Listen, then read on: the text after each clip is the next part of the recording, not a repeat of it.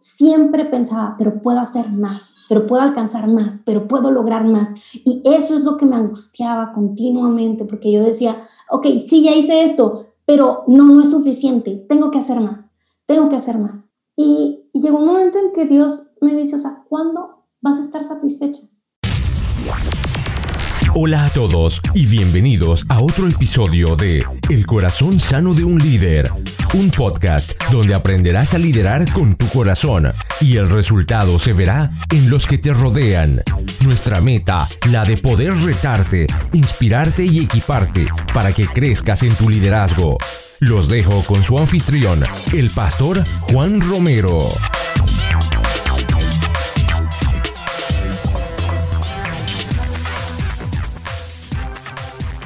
Hola, te habla Juan Romero, su servidor y anfitrión de este podcast El Corazón Sano de un Líder y desde la ciudad de Calgary, en Canadá te doy la bienvenida a un nuevo episodio. Gracias por acompañarnos de nuevo y si nos acompañas por primera vez, gracias por darnos la oportunidad de ser parte de tu vida y de traer herramientas de ayuda a tu crecimiento personal. Acá estamos convencidos de que equiparnos no es opcional, es vital para poder alcanzar nuestras metas y para poder alcanzar nuestros sueños. Así que gracias de nuevo por estar acá. Ya estamos en el episodio número 80. Desde que estamos al aire llevamos 80 episodios y estoy tan emocionado porque, como digo, faltan solamente 20 para alcanzar los 100 y los 100 ya es una meta que tengo personal y como cada semana hoy tenemos un invitado especial donde nos comparte sus herramientas y quiero aclarar, hoy es una invitada especial y estas herramientas que siempre cada invitado o cada invitada nos trae es para poder alcanzar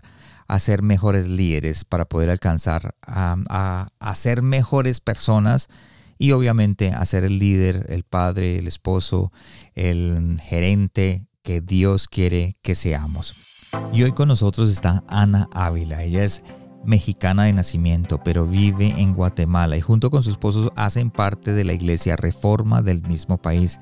Ella es esposa, ella es madre, es química bióloga, escritora y editora de Coalición por el Evangelio. Y la razón por la que Ana está con nosotros es porque personalmente creo que ella tiene una de las mejores herramientas que todo líder necesita e indispensable para poder alcanzar nuestras metas, pero también para aprender a honrar a Dios.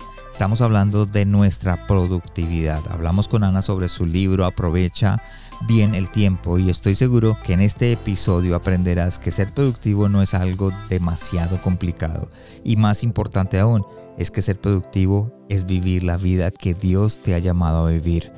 Vamos con nuestra invitada Ana Ávila.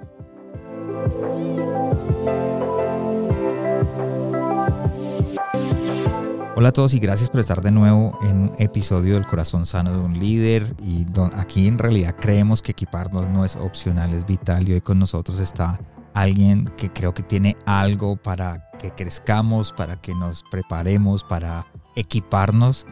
Y Ana Ávila, gracias por estar con nosotros el día de hoy. No, muchas gracias Juan por recibirme. Es un privilegio compartir con ustedes aquí. Cuéntanos, sé que, para empezar, sé que eres mexicana. Así es. y que naciste creo que en Sonora, para ser más exacto. Pero vives en Guatemala, entonces, ¿qué hace una mexicana en Guatemala? Cuéntanos un poquito de eso. bueno, tenemos aquí poco más de tres años viviendo junto con mi esposo. Nos vinimos en 2017 a equiparnos, muy apropiado para lo que comentabas antes. Sí. Ah, mi esposo siempre ha sentido un llamado del Señor a la plantación de iglesias y bueno, en Reforma conocimos una iglesia que estaba eh, muy enfocada en la plantación y conocimos de ellos y, quisimos venir a aprender eh, de ellos y a equiparnos y aquí estamos tres años después a punto de, de, ser enviados a plantar por esta iglesia, Iglesia Reforma en la ciudad de Guatemala. Entonces, por eso nos vinimos a mi esposo principalmente a equiparse y yo a acompañarlo, eh, apoyarlo y bueno, yo trabajando desde aquí en Coalición por el Evangelio, como lo hacía desde allá en México. ¿Cómo, cómo, cómo ha sido esa experiencia de plantar iglesias en, digamos, en Guatemala, que también conocemos que hay muchísimas iglesias allá, pero ¿qué tal ha sido la experiencia? Bueno, como tal de plantar, estamos empezando. El plan original era eh, plantar el verano del año pasado, pero coronavirus. Entonces tuvimos que posponer los planes Eh, y bueno, ahora nos estamos reuniendo con el equipo que va a salir de, de Iglesia Reforma a plantar y estamos eh, preparándonos, conociéndonos y, trabajando juntos para en junio, con el favor de Dios, empezar a, a realizar los servicios ya dominicales. Y bueno, ha sido interesante, sí, yo sé que muchos dicen como otra iglesia en Guatemala, hay un montón, pero, pero realmente hemos visto cómo hay necesidad de que las personas conozcan el verdadero evangelio, porque una cosa es decir que somos cristianos, eh, conocer de Jesús, historias de la Biblia, y otra cosa es entender qué es el verdadero evangelio y vivir el evangelio. Y creo que eso hace falta mucho en Guatemala iglesias de gente normal que, que, buscan amar al Señor y servir al Señor entendiendo la, la centralidad del Evangelio en todas sus vidas. Y bueno, eso es lo que venimos a hacer. Espectacular y creo que es, es tan importante eso, el poder tener esa... Y yo soy de los que yo creo que cada iglesia tiene espiritualmente mm, una, digamos, una tierra diferente que otras. Dios les da y, y, hay gente que no, no queda muy bien en esta iglesia, pero cabe en esta y tiene el propósito ahí, encuentra y como que Dios los, ah, los moldea mejor en esa iglesia. Y yo creo que todos tenemos que hacer ese, ese llamado de alguna manera, a acercarnos a la iglesia. Gracias, Ana. Cuéntanos un poquito acerca de tu libro. Tienes un libro que se llama ¿Cómo podemos ser más efectivos? Eh, aprovechando bien el tiempo, ¿cierto? Aprovechando cómo podemos ser más efectivos en el liderazgo, digámoslo de esa manera. Pero cuéntanos un poco acerca de eso. Bueno, yo siempre he sido una persona que me gusta mucho organizarme y ser responsable y, entregar mis cosas a tiempo y cumplir metas y todo eso. al principio fue algo que honestamente yo lo hacía con una motivación incorrecta. Mi único deseo era superarme, lograr más cosas, ser alguien en la vida, ¿verdad? y eso me llevó a un punto en el que por más que lograba cosas, nunca estaba satisfecha. Siempre era, ¿y ahora qué? ¿Y ahora qué sigue? Eh, no, o sea, decía yo, cuando alcance esta meta, entonces voy a estar satisfecha. Y cuando alcanzaba la meta, me daba cuenta de que no es cierto, nunca estaba satisfecha. Y Dios, a través de varias situaciones, me, me llevó a entender que, que la meta de mi productividad no era lograr, sino era amarle a Él primeramente y amar a las personas, que la productividad no era algo, una, algo que me llevara a lograr cosas para hacer, sino que era una herramienta que me permitía usar lo que se desbordaba de lo que ya soy, porque lo que Dios ya me hizo a través de su Hijo Jesús, entonces yo puedo ofrecerlo a otras personas y de la mejor manera a través de la productividad. entonces, el libro empezó como, como este deseo de ayudar a las personas a ver la productividad por lo que realmente es, no una herramienta para alcanzar, para lograr, sino para amar, para servir como Dios nos ha servido a nosotros y para ponerle pies a todas esas cosas que decimos que queremos hacer para Dios, eh, realmente ponerlo en marcha en nuestro día a día, en lo cotidiano de nuestros calendarios y en nuestras tareas que parecen muy ordinarias, pero es ahí donde Dios se glorifica. Sí, dijiste algo tan importante y creo que todos, eh, y, la, y creo que es la razón por la cual yo te eh, invité, porque yo eh, empecé a escuchar lo que estabas haciendo en las redes y a escuchar unos videos, tienes un canal de YouTube y tienes lo del libro. Y mm, dije, muchos de los que nos escuchan y muchos de los seguidores que tenemos, pues somos cristianos, son empresarios, son líderes, son dueños de empresas, son líderes en la iglesia, son líderes, son pastores los que me escuchan. Y siempre como que nuestra satisfacción, eh, la, o sea, aunque tenemos todos, no nos sentimos satisfechos. O sea, estamos como que, como que enfocados en lo que hacemos, en los, en los logros, en, en, las metas que alcanzamos, en de pronto tener, como dijiste tú, en, uno, tener un mejor trabajo. Y, y, y, trabajamos todo el tiempo para sentirnos, a tratar de sentirnos completos, pero llega el viernes y todavía no hemos hecho nada y, y nos vemos que, que, estamos como que no alcanzamos nada, nos sentimos que no somos productivos, digámoslo de esa manera. ¿Por qué crees que nos sentimos así? Pueden ser varias razones. La primera puede ser que es verdad que no estemos siendo productivos. Puede ser algo de nuestra conciencia que Dios nos esté ayudando a ver de que realmente, porque una cosa es estar ocupado y en esta época es facilísimo estar ocupado. O sea, extremadamente fácil. O sea, tenemos una computadora que literalmente nos da opciones de vivir aquí toda la vida y nunca se nos van a acabar las cosas que hacer. Eh, siempre hay algo más, siempre hay un pendiente. Entonces, pero estar ocupado no significa ser verdaderamente productivo, no significa que he identificado las cosas en las que debo concentrarme, en las que debo utilizar mi tiempo, mi energía, mis habilidades para, cumplir lo que Dios me ha llamado a hacer a mí, en mi lugar de influencia, con mis talentos, con mis habilidades. entonces, es fácil llenarnos de cosas y pretender que estamos siendo productivos y al final de la semana nos damos cuenta de que, ¿sabes? Que las cosas que ocupaba hacer, que realmente debía hacer para cumplir con mi misión aquí en la tierra, no las hice. Y eso es, es, bueno, que, que, que, que, nos golpeen el corazón y digamos, Señor, perdóname, porque estoy así como el, el, de la parábola de los talentos, agarrando mi, lo que me dio mi Señor y enterrándolo en la tierra. Eh, así como que aquí no pasó nada, eh, yo voy a, para que Dios no se enoje, no voy a hacer nada con esto. y por otro lado, puede ser también que hayamos perdido de vista el objetivo de por qué hacemos lo que hacemos. A mí me encanta que el Evangelio nos provee absolutamente todo lo que necesitamos para poder terminar la semana con gozo, independientemente de que nuestros planes hayan salido a la perfección o hayan, se hayan ido a la basura. Porque nuestro Dios sigue siendo soberano, nuestro Dios sigue eh, glorificándose en todo tiempo y nosotros podemos decir, ¿sabes qué, Señor? Las cosas no salieron como esperaba, pero hice mi mejor esfuerzo y yo sé que tú sigues siendo Dios y tú tienes todo bajo tu control, yo puedo descansar porque ahora me toca descansar y puedo seguir adelante. Y cuando perdemos de vista que esto es para Dios y que en Dios ya tenemos, o sea, porque la Biblia nos dice que en Cristo ya nos ha sido dada toda bendición espiritual, o sea, ya tenemos todo. Entonces, la productividad es simplemente con gozo trabajar para que Dios sea glorificado, el Evangelio sea conocido y descansar en que Dios está orando para eso también y yo puedo ser feliz en donde estoy con lo que tengo sin mortificarme porque los números, porque los resultados, que, que sí es importante esforzarnos y hacer bien las cosas y buscar crecer para que el Evangelio sea eh, conocido, pero esa no es mi preocupación principal, esa no es mi meta. Mi meta es hacer lo mejor que puedo con lo que tengo y confiar en que Dios se encarga de los resultados. Me encanta una, una cosa que dijiste eh, dijiste que la productividad era hacer las cosas correctas de la manera correcta.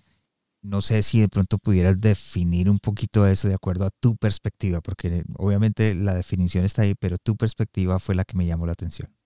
Sí, de nada sirve correr si vamos en la dirección equivocada. De nada me sirve tener una super lista de tareas, el calendario con colorcitos para cada categoría, las prioridades bien definidas, si no sé a dónde voy, si no sé cuál es el objetivo de mis esfuerzos. y esto es difícil y fácil a la vez, porque todos los cristianos tenemos la misma misión. Todos los cristianos somos llamados a, ser discípulos de Jesús, amando a Dios y amando a otros. Esa es la meta de la vida cristiana. Si estamos aquí en la tierra, es para eso, hacer discípulos de Jesús, amando a Dios y amando a otros. Pero eso va a lucir diferente eh, para cada uno de nosotros diferente porque Dios nos puso en lugares diferentes, nos dio eh, habilidades diferentes, estamos en etapas de vida diferentes, eh, tenemos personalidades diferentes. y ahí es donde entra lo difícil, porque esto de la productividad, hacer las cosas correctas, identificar cuáles son esas cosas correctas, es una cuestión de sabiduría y es de estar continuamente yendo al Señor, a su palabra, en oración, con el consejo de personas sabias a nuestro alrededor y tomando decisiones valientes para decir, ok, lo mejor que entiendo, según la palabra, en oración, con la ayuda del Espíritu Santo, esto es lo que yo me tengo que concentrar ahora mismo. Esto como si soy pastor o si soy maestro, si soy empresario, estas son las cosas que me van a ayudar a caminar conforme a la voluntad de Dios en las responsabilidades que Él me ha puesto ahora mismo. Eh, y, a, mí me encantaría, a mí me encantaría que me llegara un correo todas las mañanas de parte de Dios diciéndome, Ana, estas son las cosas en las que tienes que invocar ahora mismo. Sería maravilloso. Yo creo que todos queríamos eso. Probablemente seguiríamos desobedeciendo muchas veces porque somos rebeldes, ¿verdad? Pero, pero por lo menos sabríamos exactamente qué es lo que tenemos que hacer. Dios no funciona así. Dios nos dice, pídeme sabiduría y te la voy a dar. Y Dios nos llama a tomar decisiones valientes para su gloria y dar nuestras vidas enteras para Él. Entonces, esa, es una parte importante, las cosas correctas. Y yo no hay ninguna fórmula mágica, no hay forma de decir, estas son las cosas correctas para ti en este momento. Todos somos diferentes, estamos en lugares diferentes. Dios nos ha llamado a hacer buenas obras diferentes a cada uno, buenas obras que Él preparó y que Él nos puede dar la sabiduría para identificar. Y si nos equivocamos, podemos confiar en que Él utiliza nuestros torpes esfuerzos para su gloria de todas maneras. Y de la manera correcta es simplemente también buscar sabiduría para, ok, estas son las cosas que tengo que hacer, cuál es la mejor manera de utilizar mi tiempo, mi energía, mis habilidades para hacer el mejor trabajo que puedo con las cosas que yo tengo. Y esto otra vez va a ser diferente para cada uno de nosotros, porque no solo tengo capacidades, eh, responsabilidades diferentes, tengo capacidades diferentes. Mi mejor esfuerzo, quizá comparado con el tuyo, eh, no sé, o sea, a lo mejor tu mejor esfuerzo es 10 veces mejor que el mío, pero Dios no está midiéndome, y eso es otra cosa que me encanta de la parábola de los talentos. O sea, Dios le da 5 a uno, 2 a otro, y uno entrega 10 al final, hace su mejor esfuerzo, y otro entrega 4 al final, y los dos reciben la misma recompensa. Entonces, no se trata de yo compararme con el de enseguida y, y, este tiene 500 personas en su iglesia y van 5 años apenas, y yo aquí tengo 50 personas y tengo 20 años. Dios no te está demandando que, que, que seas igual que el vecino, Dios te está demandando que hagas lo mejor que puedas con lo que tú tienes donde tú estás. Entonces, esa es productividad hacer las cosas correctas, las responsabilidades que Dios me ha dado a mí de la mejor manera que pueda. Wow, espectacular. Y hay algo que, que yo siempre he dicho o enseñaba, mucho, mucho tiempo lo enseñé, fue que a veces se nos olvida, nos ponemos como que eh, nuestra mente en lo importante y se nos olvida lo necesario. Eh, y mm. creo que Dios es lo que da lo necesario. Lo importante, yo siempre doy el ejemplo, lo importante para mí es como decir, necesito un carro, por ejemplo. Necesitamos el carro y entonces nos ponemos la, que la meta que es comprar el carro. Y, pero se nos olvida que lo necesario es la gasolina, porque yo puedo comprar el carro y, sin, sin, sin, gasolina no, no puedo eh, hacer que funcione. Y se nos olvidan y, y, esa es la parte de la productividad. Hablaste de tiempo y creo que tú lo, tú lo hablas muy bien y lo explicas eh, y una de las cosas que siempre digo es que lo más valioso que Dios nos ha dado es nuestro tiempo. ¿Qué tiene que ver el tiempo con esa productividad? Bueno, todo lo que hacemos se realiza en el tiempo. El tiempo sigue corriendo. El tiempo, no sé qué es, pregúntale a San Agustín en sus últimas páginas de confesiones. Eh, no entiendo la física del tiempo. Creo que muy pocos lo hacen. Lo que sé es que el tiempo pasa y algo lo va a ocupar. Alguna actividad va a llenar ese tiempo. Entonces, es mi responsabilidad asegurarme en la... Y, esto no es para vivir estresados de que ah, estoy aprovechando mi tiempo. O sea, no. Estamos en Cristo, hay gracia, podemos descansar en que incluso cuando nos equivoquemos, el Señor es misericordioso y obra todas las cosas para nuestro bien. Pero sí es mi responsabilidad estar continuamente pensando, ¿qué estoy haciendo con el tiempo que va pasando? ¿Qué estoy haciendo eh, y como tú decías de lo importante y lo necesario, esto me recordó, me recordó muchísimo de, de, regresar a lo básico de la productividad, regresar a lo básico, cosas como, no, yo no puedo aprovechar bien mi tiempo si no estoy cuidando mi cuerpo para entonces aprovechar bien mi tiempo. Y es otra, otra de las cosas cruciales que abren el libro, la importancia del descanso. El descanso no se balancea con la productividad, el descanso es parte integral, crucial de la productividad entonces yo tengo que evaluar y ver, a mí me encanta como hay una autora muy buena que se llama Laura Vanderkam. Ella nos, nos invita a ver nuestra vida en bloques no de 24 horas, sino de 168 horas. Ella te invita a desplegar todas las horas de tu semana e ir evaluando cómo, cómo estoy invirtiendo cada uno de mis bloques de tiempo en esas 168 horas. Y nos damos cuenta de que tenemos mucho más tiempo del que pensábamos y que mucho lo estamos desperdiciando. Y, es bien importante también evaluar qué estamos haciendo y, yo lo hago de vez en cuando, hacer inventarios de, horas para ver en qué se me está yendo el tiempo y cómo puedo ser mejor administradora de él, cómo puedo, em, es como hacer un presupuesto económico. En las finanzas se nos hace súper fácil, ¿verdad? No es como que decimos, ah, dinero para todos y a ver cuando se me acabe, a ver cómo le hago. Y así, así lo hacemos con el tiempo, es como que, ay, Facebook, ay, Twitter, ay, esta cosa, ay, la otra, los correos electrónicos. Y de repente es como que, ay, ya no tengo tiempo para las cosas que realmente debía hacer. Entonces es bien importante ser consciente de la realidad de nuestra finitud, de que las horas se van y no regresan, de que todas las actividades se realizan en el tiempo, de que cada vez que le decimos sí a algo, le estamos diciendo no a todo lo demás. Y eso está bien, porque solo podemos hacer una cosa a la vez, pero hay que asegurarnos de lo que le decimos sí, es algo que vale la pena, algo que Dios nos está llamando a hacer, algo que es edificante para nosotros y para los demás y glorifica al Señor. Entonces, ah, el tiempo es, es, es tan importante estar conscientes, estar conscientes de que se va que no regresa y que hay que aprender a utilizarlo bien. Sí, prioridades, ¿no? Prioridades. Creo que muchos de los que de pronto nos pueden escuchar terminan diciendo, no tengo tiempo, llega el viernes o llega eh, las metas que tenemos, no tengo tiempo, no tengo tiempo. ¿Cree que, ¿Tú crees que es el, uno de los talones de Aquiles que tenemos como, como personas, como seres humanos, como cristianos, como líderes, de que te, la pasamos diciendo, no tengo tiempo, no tengo tiempo? Sí, sí. Y yo, ese es uno de los primeros ejercicios y las primeras tareas que yo les dejo a mis, eh, a mis estudiantes en los talleres de productividad cuando sales de aquí, no quiero que vuelvas a usar jamás en la vida la frase no tengo tiempo.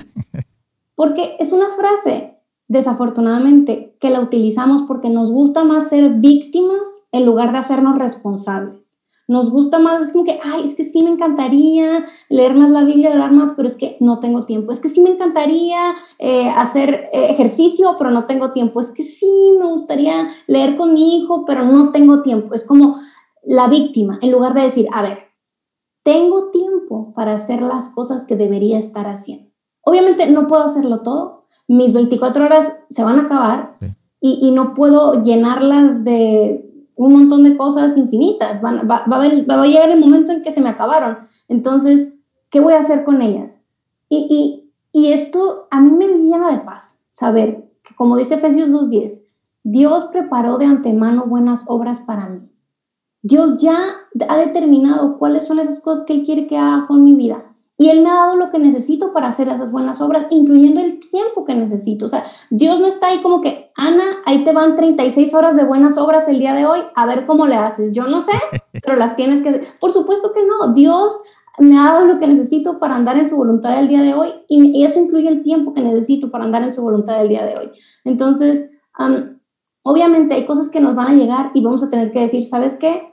No está en mis posibilidades cumplir con esto ahora, estoy, mi agenda eh, está ya llena, pero el, el, no tengo tiempo es una frase que desafortunadamente usamos para escudarnos, para de una vez más victimizarnos, en lugar de tomar activamente decisiones. Y es otra cosa que hacemos y que yo también invito mucho a mis estudiantes a, a realizar. Como decía antes, el tiempo se va a llenar de, o sea, el, tiempo se va a acabar, la, agenda se va a llenar de cosas porque el tiempo corre y algo tiene que ocupar ese espacio. Nunca estamos haciendo nada. O sea, siempre hay algo que, está, que estamos haciendo y que está ocurriendo en el tiempo. no nos gusta tomar decisiones sobre qué hacer en cada momento. Y por eso dejamos que, ah, es que mira, me llamó flanito, ah, es que el correo, ah, es que Instagram, ah, es que que otros tomen las decisiones por mí, porque yo no me quiero sentar a decir, ok, a las 7 voy a hacer eso, a las 8 voy a hacer esto, de, en la tarde voy a pasar tanto tiempo con mi familia haciendo aquello. No me siento tomar decisiones, nomás que la vida pase.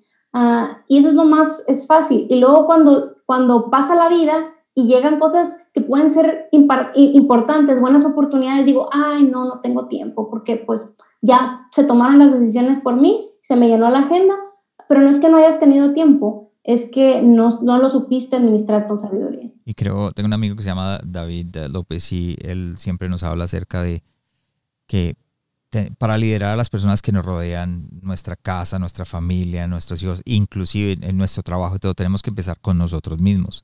es, es, parte de ese orden. El tiempo es tener orden. Si quieres, me encanta, tú dices, tenemos que, que, que ser ordenados. Aprovecha bien el tiempo para honrar a Dios, para, para glorificar a Dios para que puedas manejar el tiempo y tener tiempo de estar con Dios, de estar, de buscarlo a Él, de honrarlo a Él, hablas de honrarlo a Él. Y, a veces le decimos eh, sí a todo. Estamos diciéndole sí a todo porque no podemos manejarnos mismos, sino que queremos como que complacer a todo el mundo y hacer todo. Y me encanta lo que dices. Es importante decir no. ¿Podemos decir no? debemos decir no y siempre estamos diciendo no. De nuevo, aunque no lo hagamos activamente. Cada vez que le digo sí, por ejemplo, a esta entrevista contigo, le estoy diciendo no ahorita a estar, por ejemplo, cenando con mi familia, que ahorita es la hora de la cena. Entonces yo tuve que tomar la decisión con mi esposo de que, ¿sabes que Me invitaron a esta entrevista, va a, coincidir con la cena el día jueves. ¿Te parece bien? ¿Qué opinas? Ah, ok, sí, hagámoslo. No es como que pasa todos los días esto, ¿verdad? Entonces, entonces se tomó la decisión y dije sí a esto y al mismo tiempo le dije no a todo lo demás. Entonces estamos diciendo no continuamente. Tenemos que ser intencionales y ser sabios y, conocer el impacto de nuestro sí y nuestro no.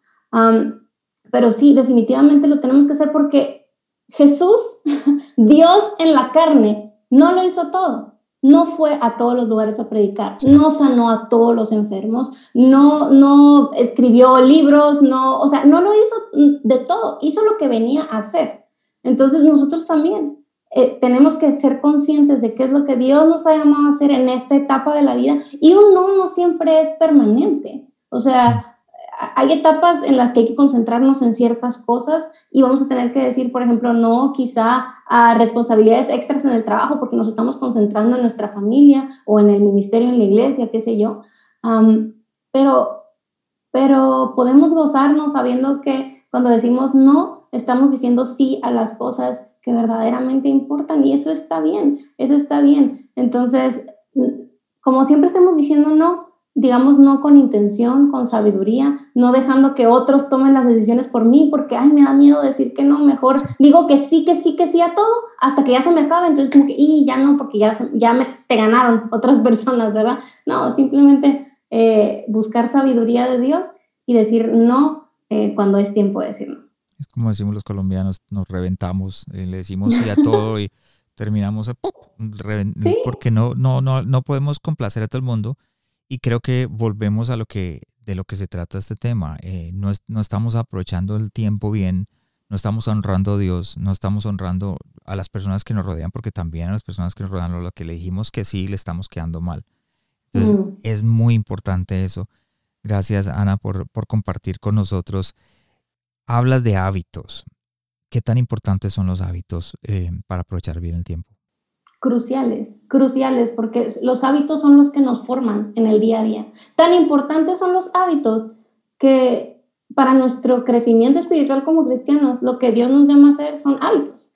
Y esto, si ustedes lo buscan en la literatura cristiana, se llaman disciplinas espirituales o hábitos de gracia. Son esas prácticas que hacemos en el día a día que poco a poco nos transforman ah, por el poder del Espíritu Santo en las personas que Dios nos ha llamado a ser. Y obviamente lo, sabemos que leer la Biblia, orar, congregarnos, servir, el ayuno, etc. Son hábitos de gracia a través, medios a través de los cuales Dios ha determinado transformarnos a la imagen de su Hijo. Y eso también es la realidad de nuestro día a día. O sea, creo que Annie Dillard, la escritora, lo decía así, la manera en que pasamos nuestros días es la manera en que pasamos nuestra vida. A veces estamos esperando que algo, un, que nos caiga un rayo y nos transforme en personas productivas de la noche a la mañana. No funciona así.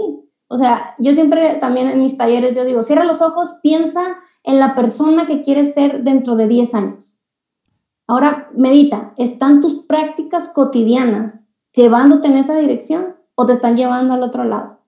O sea, si yo quiero ser un lector eh, ávido, una persona culta dentro de 10 años, no voy a despertarme dentro de 10 años con un chip en mi cerebro con todos los libros del mundo. Yo tengo que desarrollar la práctica de continuamente estar yendo a los libros, estar meditando en verdades que me va a llevar a ser una persona sabia. Igual con el ejercicio. Si yo quiero ser una persona sana cuando tenga 50 años, no me voy a despertar a los 49 y decir, ah, ahora sí debería probablemente eh, hacer cosas de persona sana. No, tengo que desde ahorita ejercitarme, comer bien, eh, dormir bien, hidratarme, son las prácticas de una persona sana. Entonces, los hábitos son vitales, vitales para, nuestra, para, para nuestro desarrollo como personas a largo plazo. A mí me encanta como le dice un autor sobre el tema que se llama James Clear, dice, cada acción que realizas es un voto a favor de la persona en quien te quieres convertir. Cada acción que realizas es un voto a favor de la persona en quien te quieres convertir. Estoy votando a favor de de aprovechar mi tiempo o estoy votando a favor de desperdiciarlo. Cada vez que tomo mi teléfono, por ejemplo, muy probablemente estoy tomando la decisión de en ese momento ser una persona que se distrae, en lugar de hacer cosas que realmente me edifiquen, me llenen. Entonces sí, definitivamente los hábitos son los que poco a poco, pero no nos gustan las cosas poco a poco, ¿verdad? Queremos cambios inmediatos, pero los hábitos son los que poco a poco nos transforman. ¿Cómo puedo saber o cómo identificamos, digámoslo de esa manera, cómo puedo yo identificar esos malos hábitos que nos están haciendo perder el tiempo y a la vez nos está volviendo improductivos.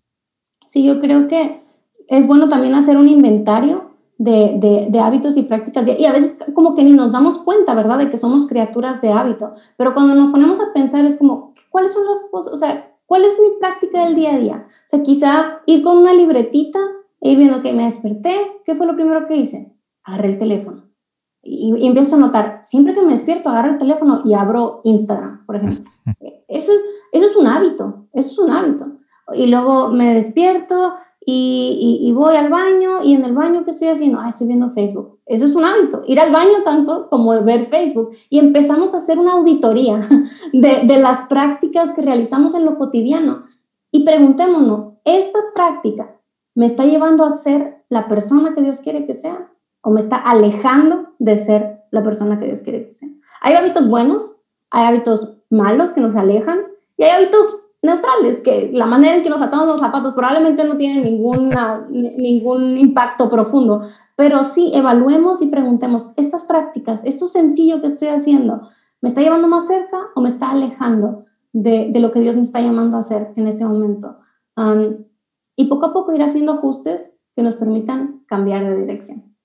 Ok, ya, y obviamente antes de entrar en, los, en las últimas preguntas del episodio, quisiera el libro lo comienzas hablando de que eh, cuando estabas joven, aunque estás joven todavía, el viejo soy yo, pero cuando estabas más joven, te diste cuenta que estabas perdiendo el tiempo y que te sentiste como, ah, eh, como que una, ya una mujer adulta que perdía el tiempo lo más, pero que ahora estabas comenzando a darte cuenta de que estabas perdiendo el tiempo. No sé si nos puedes llevar, eh, viajar en el tiempo y, explicarnos un poquito eso, porque de pronto nuestros, eh, las personas que nos escuchan dicen, yo me identifico con eso.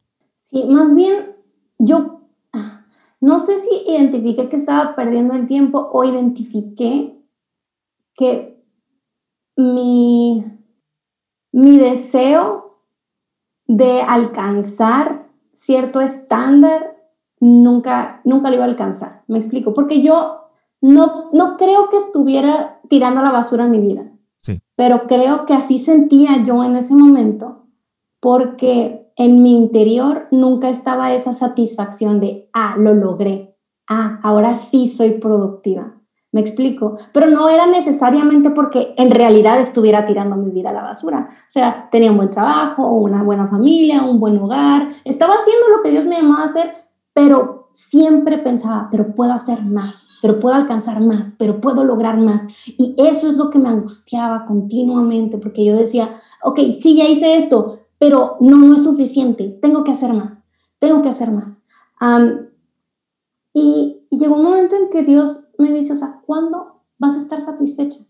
¿Cuándo vas a sentir que ya lo lograste? Es que tú no tienes que lograr nada. Cristo ya lo logró todo por ti. Tú puedes disfrutar de vivir la vida que yo te he llamado a vivir. Ahí donde estás ahorita. Y quién sabe dónde yo te lleve dentro de 10, 20 años. Sí, quizá escribas tu libro algún día. Sí, quizá viajes algún día. Sí, quizá. Pero ¿y si no? ¿Estás satisfecha en Dios? ¿Estás satisfecha en mí con lo que tienes en donde estás?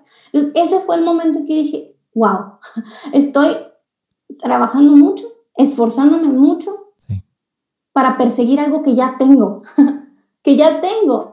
Tengo todo en Cristo Jesús, mi satisfacción debe estar en Él y ahora puedo disfrutar. Y de eso se trata la vida productiva para los cristianos, de disfrutar el trabajo que Dios nos ha concedido hacer, porque es un privilegio poder estar aquí platicando contigo, servir a las personas, ayudarles a entender un poquito mejor la productividad. Es un privilegio poder servir a mi familia, en mi hogar, hacerle comida a mi esposo, a mi hijo, cuidarle, enseñarle cosas. Es un privilegio. Las tareas que Dios nos llama a hacer en cada área de nuestra vida. Es un gozo poder servir a las personas. Y eso es la productividad, gozarnos en las tareas que Dios nos ha llamado a hacer, sabiendo que ya lo tenemos todo en Jesús y no tengo que estar mortificada por hacer más y más y más. Y, yo pienso que lo que acabas de describir exactamente, no solamente se aplica, digamos, en la productividad diaria de lo que he hecho este día, si fui productivo el día de hoy o fui productivo esta semana, sino también eh, de pronto aquellas personas que dicen, bueno, no he podido comprar casa, no he podido comprar, mm. eh, no he podido lograr no he podido graduarme en la universidad, no he podido lograr aquellas cosas que en realidad nuestro corazón tiene. Y como que nos sentimos que em, fracasamos, digámoslo de esa manera. Nos sentimos de que, bueno, fracasé, no pude comprar casa, fracasé porque no soy profesional, fracasé porque tenía un plan y no pudimos ir de vacaciones.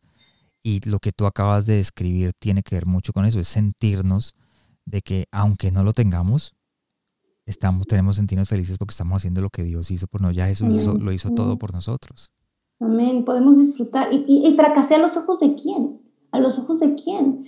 Porque eso es otra cosa, ¿verdad? Es como que es que los de la escuela, los, mis compañeros ya hicieron esto, o mi familia me dice que aquello, es como, ¿a quién estoy buscando agradar? ¿A mí mismo? ¿A mi familia? ¿A, a la gente que me está viendo en redes sociales? ¿O al Señor? Entonces, si estoy buscando agradar al Señor, ya las tengo todas de ganar porque Dios me ve como ve a Jesús y puedo descansar en eso y puedo disfrutar y saber que, Señor, sí me voy a esforzar, voy a hacer todo lo que yo pueda por hacer lo mejor que pueda con lo que tengo ahora mismo, pero no con la mortificación de que necesito llegar a ser alguien, sino con el gozo de que ya lo tengo todo. Wow, espectacular. Creo que también tiene que ver mucho con nuestra identidad, ¿verdad? Mm, totalmente, totalmente, sí. Saber quiénes somos, de dónde venimos, para qué fuimos hechos, nuestro propósito. Gracias, Ana, por estar con nosotros. Y para los que nos escuchan por primera vez, eh, de pronto en el episodio, eh, puedes ir a la página internet del corazón sano en donde vas a encontrar el episodio número 80, que es el de Ana. Y vas a ver las notas del episodio, los enlaces a la página internet de Ana, al libro de Ana, al Instagram, si quieres seguirlo, si quieres entrar a los talleres. Creo que es importantísimo que si eres desordenado en tu vida y te identificaste el día de hoy con, con lo que hemos hablado, que, que de pronto digas, sabes una cosa, voy a tomar un taller y voy a, preguntar. Háblanos un poco los talleres, cómo funcionan para la gente que nos escucha. Sí, los talleres es aterrizar todavía más los conceptos del libro. Eh, yo muy intencionalmente escribí el libro para una audiencia cristiana bastante general, eh, pero en los talleres soy un poquito más específica. Tenemos un taller de productividad para mamás en el que agarramos los conceptos del libro y lo aterrizamos a la vida de una mamá. Puede ser una mamá que está de tiempo completo en casa o que trabaja eh, fuera de casa también o que mamá soltera, mamás de diferentes eh, contextos y, y, situaciones de vida, les ayudamos a, ok, ¿cómo luce la productividad en mi vida como madre? También tenemos uno para estudiantes en el que, ok, ¿cómo puedo aprovechar el máximo de tiempo en mi escuela?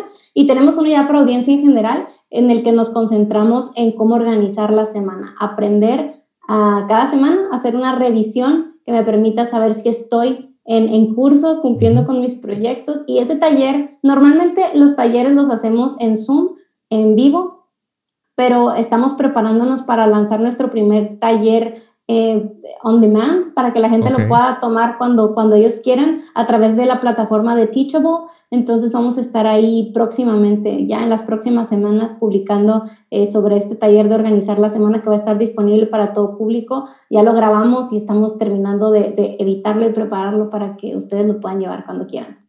En tu experiencia, dentro de los talleres y como has hablado con la gente, ¿cuál crees que es el error más grande que se que comete o más, más a menudo el que más a menudo comete la gente tratando de, establecer unos nuevos hábitos, de aprovechar el tiempo para honrar a Dios, de cambiar sus, eh, las cosas que digan, bueno, estoy erróneo en esto, necesito cambiar. El error más común es rendirse, porque la verdad, lo único que necesitamos hacer es perseverar y buscar hacer las cosas un poquito mejor, un pasito a la vez. Pero Muchos de nosotros queremos respuestas inmediatas y cambios inmediatos y vamos y leemos un libro como el de Aprovecha bien el tiempo y tomamos un taller y decimos, ok, lo voy a hacer y empiezo a hacer los cambios y la primera semana ahí voy, la segunda semana y la tercera semana algo pasa y lo dejo todo y digo, no, yo sabía que esto no era para mí, yo sabía que no podía organizarme, yo sabía que no podía cambiar, esto no me funcionó, sigamos adelante y seguimos con la vida de siempre.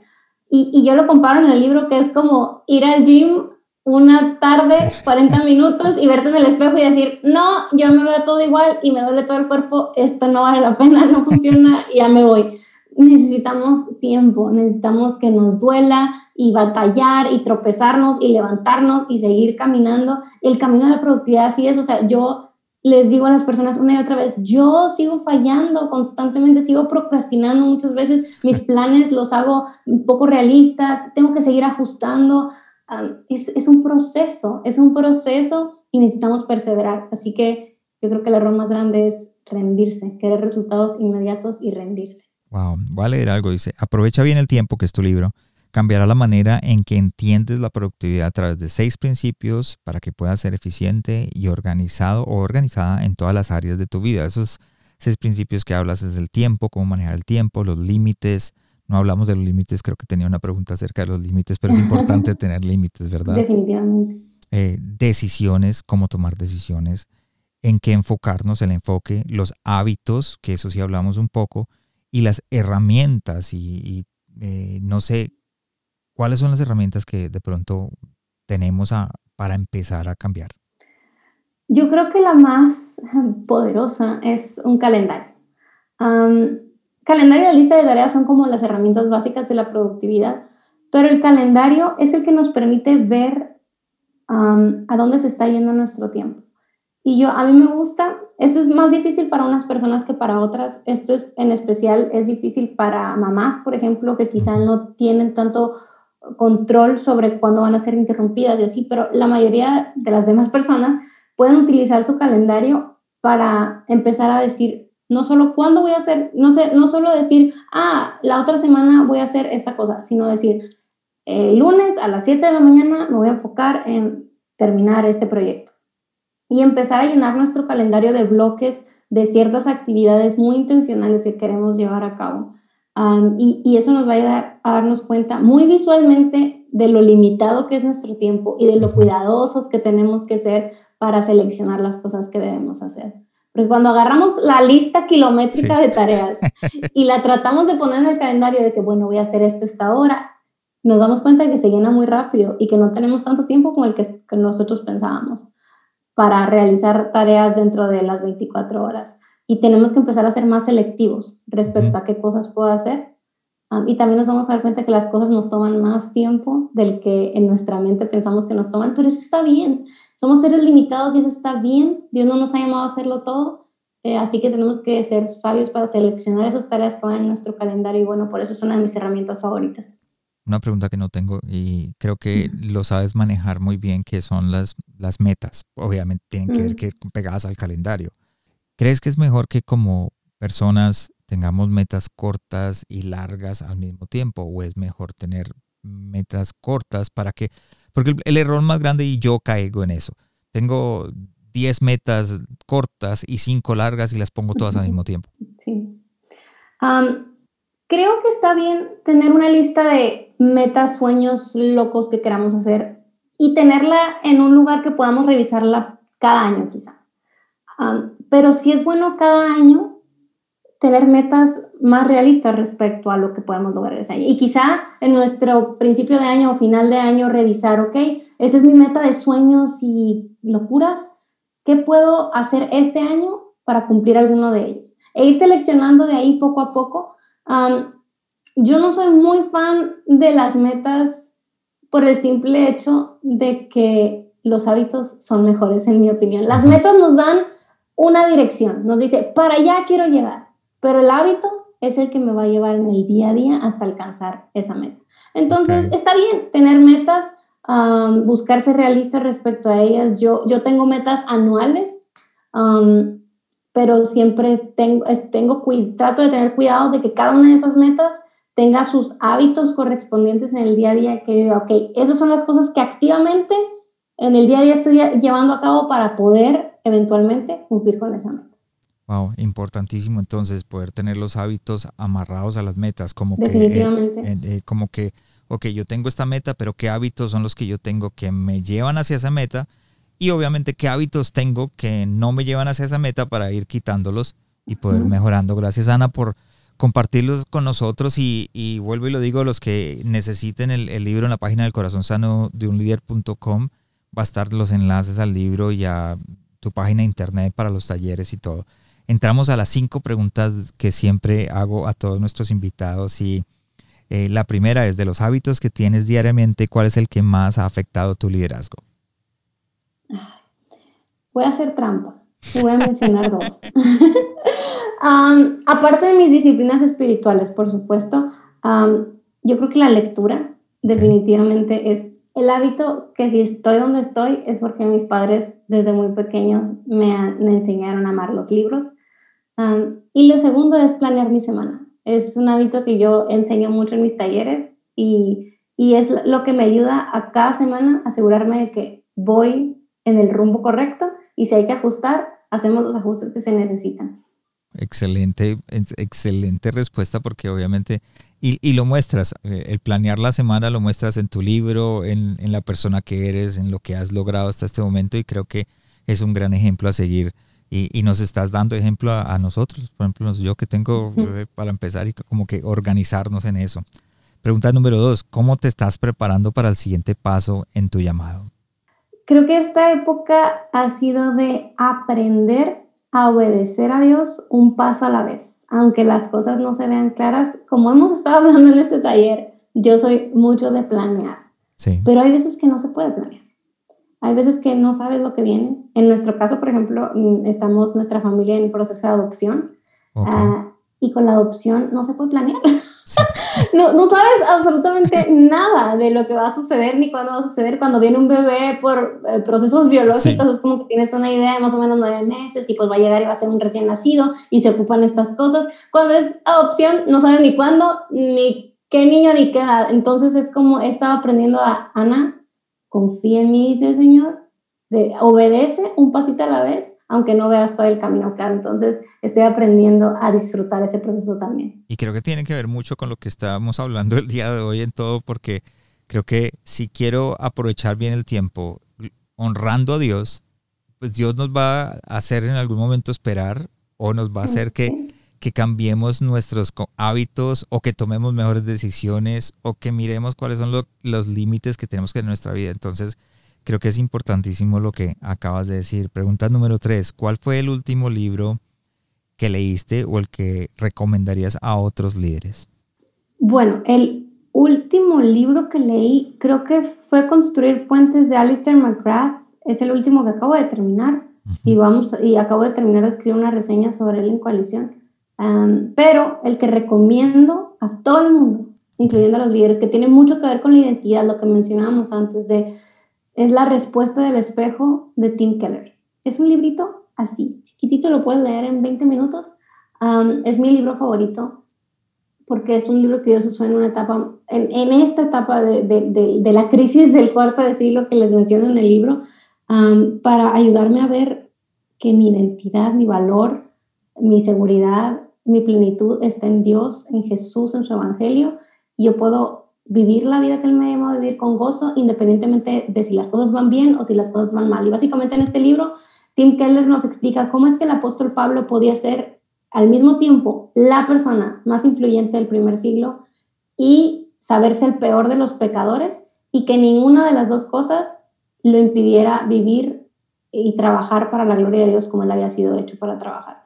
Entonces, ese libro, La respuesta del espejo de Tim Keller, también lo encuentran como autoolvido de Tim Keller en, la edición de publicaciones Andamios y si leen en inglés, que va a ser mucho más fácil conseguirlo, The Freedom of Self-Forgetfulness. Y amo esa frase, cuando Tim Keller habla de el bendito descanso de olvidarse de uno mismo. O sea, yo no importo, o sea, la gloria es del Señor, el servicio es para mi prójimo, yo soy aquí lo de menos y eso te da una libertad, un gozo que te permite, sin importar las circunstancias, caminar para gloria de Dios.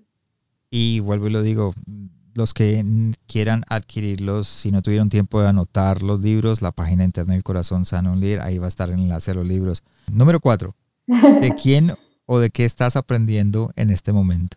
Ahora mismo estoy aprendiendo bien mediante dos personas. El primero es John Piper, un teólogo que ha sido de las influencias más grandes en, en mi caminar cristiano. Estoy leyendo su libro The Siren God en ese libro él habla como, sobre cómo Dios es más glorificado en nosotros cuanto más satisfechos estamos en Él, que se une a todo esto. Y una de las cosas que más admiro de John Piper es cómo ama a Dios, cómo se deleita en Dios, así simplemente su, su, amor por el Señor. Y yo quiero ese mismo amor. Entonces estoy leyendo ese libro y estoy aprendiendo de él. Y otro autor que no es cristiano, él se llama Cal Newport y él es como mi, mi maestro de productividad. Yo quizá puedo ser maestra de algunos de productividad, pero yo también tengo mi propio maestro que se llama Cal Newport. Él tiene un podcast buenísimo que se llama Deep Work, no, Deep Questions, preguntas profundas, y él habla sobre la vida profunda, la vida de concentrarse, la vida de trabajar duro, sin las distracciones de este mundo hiperconectado. Y bueno, también de él estoy aprendiendo bastante. Cal Newport. Perfecto, ya la última pregunta, pero usualmente digo, si estuvieras frente a ti mismo, pero 25 años atrás, ¿qué te dirías o te aconsejarías? Pero 25 años atrás tendrías como... Tres años. Tres años, sí. Entonces, la pregunta sería al revés, si estuvieras frente a ti mismo, pero digámoslo unos 10 años atrás, ¿qué te dirías o te aconsejarías para enfrentar tu llamado en lo que Dios te ha puesto, lo que estás haciendo en este momento? Me diría, Ana, relájate. No se trata de ti, relájate. siempre, como hemos venido hablando en todo este podcast, creo que fue más terapia que podcast. Eh, yo siempre he sido como con esta hambre de lograr y de alcanzar y con la inseguridad que quizá nos caracteriza mucho al latino overachiever, que es como, ah, mi escuela no era la mejor, no, no estudié en una escuela europea, en una gran universidad, estoy atrasada, necesito aprender más, necesito saber más. Y esa era yo. Y todavía soy en algunos momentos. eh, pero, pero sí, quiero decirle a Ana, Ana, relájate. relájate, no se trata de ti, Dios te va a llevar a donde te quiera llevar. Tú disfruta el camino y haz lo mejor que puedas con lo que tengas. Wow, espectacular. Gracias, Ana, por, por acompañarnos en este episodio. Y ya para terminar, un último consejo. Siempre cerramos con el consejo más valioso que tú tienes para alguien que, que diga, sabes una cosa, este podcast me habló, creo que estoy cayendo en los errores de los malos hábitos, no estoy aprovechando el tiempo bien. ¿Cuál sería el mejor consejo que tú le podrías dar? Haz de la productividad parte de tu vida devocional. no sé, todos, todo líder eh, se, se maravilla de la historia del rey Salomón. De cuando el rey Salomón estaba diciendo que Dios aquí me llevó esta chamba enorme, no tengo idea qué voy a hacer. Y Dios le dice, pídeme lo que quieras. Y Salomón le pide sabiduría y Dios se la da y le da un montón de cosas más. Bueno, eso no fue exclusivamente para Salomón. Dios en su palabra, en Santiago 1, verso 5, dice, el que le falte sabiduría, pídasela a Dios. Y Él se la dará abundantemente y sin reproche, pero pida con fe. El Dios del universo, el creador del cielo y de la tierra, el que todo lo sabe, todo lo entiende, te dice, pídeme sabiduría y te lo voy a dar. La productividad es una cuestión de sabiduría diaria. ¿Qué debo hacer en este momento? ¿Cómo puedo hacerlo para la gloria de Dios y el bien de los demás? Eso es sabiduría. Pídela. Dios está ahí dispuesto a dártela. Entonces, todos los días, ve delante de Él, clama por esta sabiduría y busca tomar decisiones valientes para la gloria de Dios y el bien de otras personas.